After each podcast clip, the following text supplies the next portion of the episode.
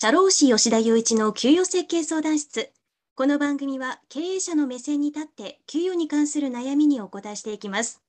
アシスタントはラジオパーソナリティの安田翔子です。吉田さんよろしくお願いします。よろしくお願いします。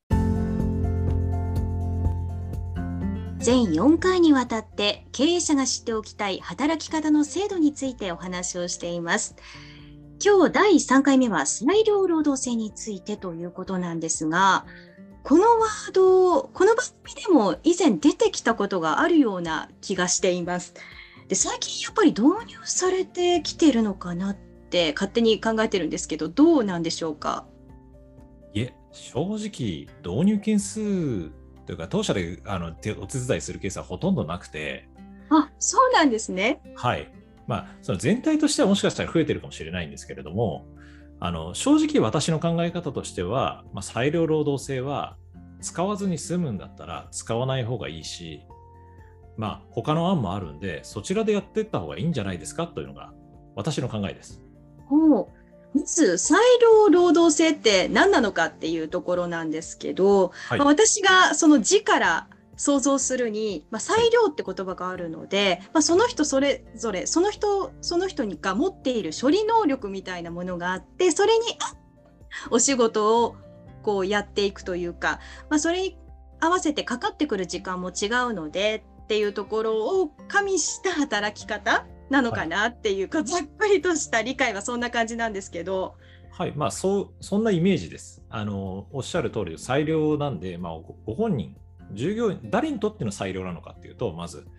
あの経営者にとっての裁量ではなくて、従業員から見た時の裁量性です。もうそこ大事そうですね。そうですね。あの原則は経営者の人が細かく指示をして、それに対して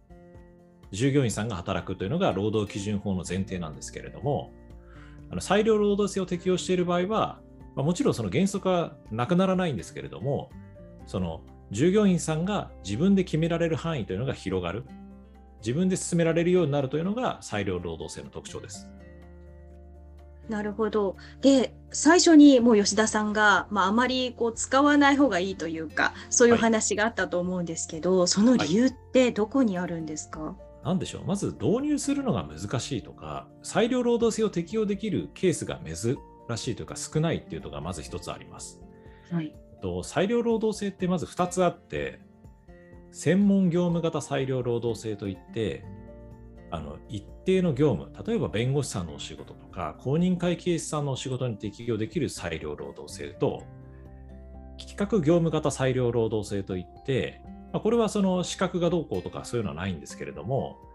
会社の中心的な組織で、あの会社の企画とか分析とか、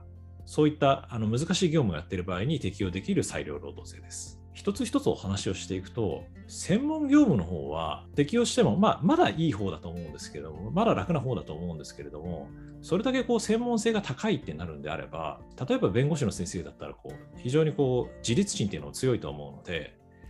またでしたら個人開業していただいて、業務委託契約した方が、あのお互いにとっていいんじゃないですかっていうのはまず一つ思います。はい、確かにそう思いますね。そうですかね。そうですよね。まあ、なんか正直、弁護士さんだとか、まあ、資格を持っている方は特に、まあ、自分でやった方がやりがいもあると思うし、うん、いいのかなと思います。で、もう一つの企画業務型裁量労働制なんですけれども、適用できる要件っていうのは、厚生労働省のリーフレットだったり、そういったところに細かくが載ってるんですが、正直やっぱり難しいところ、どこまでが適用できる人で、どこどこまでが適用できるケースで、どこからが適用できないのかっていうのが、正直不明確な部分があるんですね。うん、で実際、まあ、裁量労働制を取り入れてる企業っていうのも、まあ、少なからずあると思うんですが、はい、ちゃんとその規定にのっとって導入しているのかどうかっていうのは、チェックされるんですか、はいえっと、あこれはチェックされます。裁量労働制は、まあ、あの適用しているケースが珍しいっていうのと、以前お話ししたかもしれないですけど、これ偏見になるかもしれませんが、まあ、黒い髪の人がいると。で、茶髪の人がいるってなったら、まあ、おそらく多くの人が、茶髪の人は悪いことしてるに違いないって勘違いするじゃないですか。思い込むじゃないですか。はい。まあ、実際そんなことない、必ずしもそうじゃないんですけれども、そうですね。そういうふうにどうしても人間考えてしまうわけです。比較するとそういうふうに考えることもありますよね。はい、それはなんかたまたまですけれども、まあ、警察のお世話になってる人が茶髪の人が多いっていうだけの話なんですよね。で、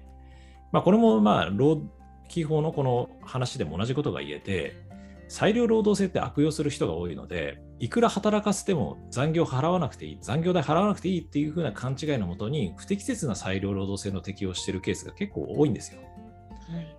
なので、まあ、あの労働基準監督署とか、そういったところが調査しに来た際には、すごく詳しく、本当にこれ大丈夫なんですか、ちゃんと適用要件合ってるんですか？とか、手順がしっかりしてるんですか？っていうのは細かく見られます。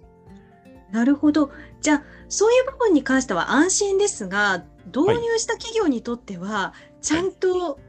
規定にのっとっているかどうかっていうところを、結構神経張り巡らさないといけないっていうことになりますよね。そうですね。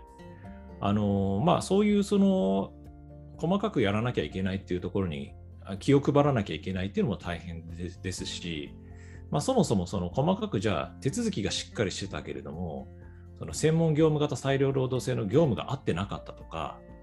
企画業務型の業務に該当してなかったっていうケースもあり得るので、それだけなんていうんですかね、こう裁量性があって、裁量性があるということは自分で何かを決めたいっていう人であれば、まあ、先ほどのお話ししたように、例えば個人事業主として開業してもらって、そこにま適切に業務委託していく。本当に細かく指示が出たら、その労基法逃れだっていう話があるんで、ここは注意してほしいんですけれども、まあ、適切な形で業務委託をするっていう方がお互いにとっていいと思いますし、それ以外の方法だと、会社から、まあ、あの一定の金額を出資してもらったりして、社内で、まあ、子会社というか、社内ベンチャーみたいなのを立ち上げて、そこの法人の代表をやってもらうっていうのも一つの方法なんですよ。あそんなやり方もあるんですね。そうですね。まあ、これがまあ、裁量労働制をというか労基法逃れだっていう意味ではなくて、本当に前向きに働きたい人っていうのは世の中一定数いて、でそういう人にとっては、リスクは、まあ、ご本人の自己責任ということになりますけれども、たくさん働ける、自由に働ける、自分で工夫して働けるっていうのが働きがいにつながりますから、まあ、こういった子会社を作るとか、新しく会社を立ち上げて、そこの代表になっていくっていうのも、一つこう働き安さというか働きがいを作る一つの工夫なのかなと思います。そうですねきっとこう労働者にとっても経営者側野党側にとっても